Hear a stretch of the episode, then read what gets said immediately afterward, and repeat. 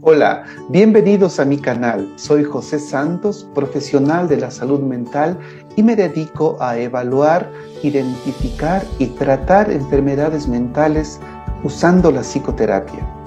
Hoy voy a hablar de un tema muy interesante, las autolesiones. Quédense conmigo porque al final estaré brindando algunas recomendaciones para ayudar a las personas con problemas de autolesiones. Bienvenidos.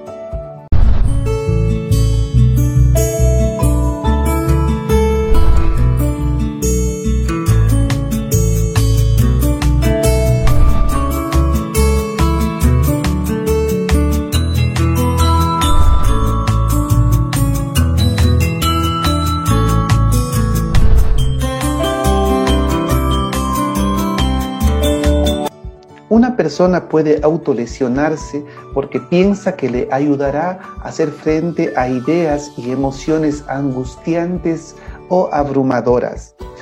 Puede actuar como una liberación de sentimientos negativos y puede ayudar a distraerse de las cosas que le hacen sentir decaído. Para algunas personas puede ser una forma de comunicar a otros sus sentimientos. Las formas más comunes de las conductas autolesivas son cortarse la piel, arrancarse el pelo o las pestañas, tragarse veneno, tomar una sobredosis de pastillas o medicamentos.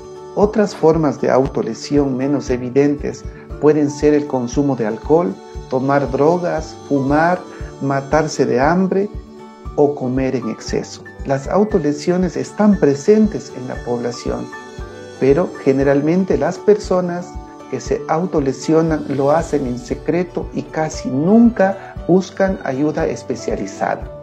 La mayoría de estas conductas son autolesiones no suicidas. Por lo general, las personas que se autolesionan lo hacen para hacer frente a ideas y sentimientos agobiantes. Sin embargo, ocasionalmente una autolesión puede ser un fracasado intento real de un suicidio. Las razones de autolesionarse pueden ser problemas relacionados con la autoestima, el sentirse desesperanzados, agobiados, sufridos, estresados. También puede existir una estrecha relación entre la ansiedad y la autolesión como un modo de manejar los problemas y presiones de la vida diaria pueden ayudar a ganar control de una situación difícil o puede ser usada como autocastigo y, y peor aún si es que la persona que lo practica se siente culpable o si es que tiene ideas de una, de una vida infeliz o si se siente indefenso. También puede autolesionarse para descargar las emociones negativas que se encuentran en su, en su cuerpo. También puede ser una forma de expresarse, tal vez para llamar la atención de la gente cuando no le han prestado la atención suficiente y también puede ser una manera de comunicarse.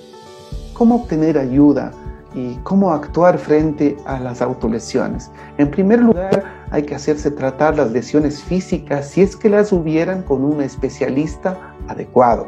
Posterior a ello, usted puede necesitar los servicios con psicología clínica para iniciar una evaluación mental y un tratamiento diseñado exclusivamente para el paciente. También recomiendo para las personas que están pasando por este problema o conocen a personas que están pasando por esta dificultad, esta conducta autolesiva, pues llevar o sugerir que lleven eh, un diario de los sentimientos, de las emociones que presentan, que lo vayan anotando cuando sientan la necesidad de autolesionarse. Los cambios en el estilo de vida son muy importantes, tales como comer una dieta saludable, asegurarse de dormir adecuadamente y lo suficiente, hacer actividad física, pueden ayudarle a hacer que se sienta mucho mejor.